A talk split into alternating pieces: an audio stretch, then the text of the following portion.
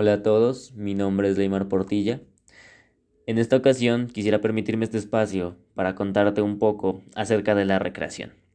Y para ello eh, quisiera empezar con un pequeño ejemplo, ya que les ha pasado alguna vez que es su primer día de escuela, su primer día de universidad, su primer día en el trabajo o su primer día en cualquier grupo en el que tengan que interactuar con más personas.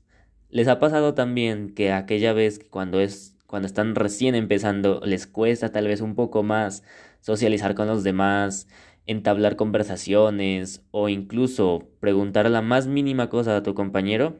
Bueno, la recreación en este aspecto nos va a ayudar bastante, ya que el fin de la recreación es hacer actividades divertidas, entretenidas, que llamen la atención de los participantes y se pueda crear compañerismo entre ellos puedan generar lazos en los cuales se ayuden mutuamente para lograr la actividad y no tan solo depende es únicamente para los niños.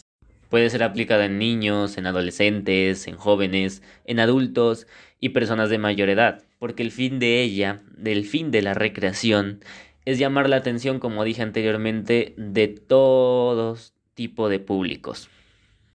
Y no te preocupes, ya que la recreación la puedes aplicar en una gran variedad de, áreas, ya sea en el deporte para intentar explicar un ejercicio o explicar una disciplina de la manera más creativa, también del, en el área educativa para tratar de explicar esos complejos problemas de matemáticas los cuales tal vez no nos entran con tanta teoría, de una manera más lúdica, de una manera más entretenida y más divertida para los estudiantes.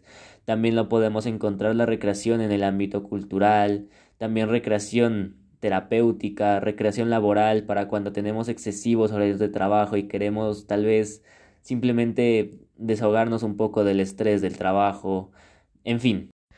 La recreación no tiene límites cuando hablamos de edades, de actividades o responsabilidades de nuestra vida diaria.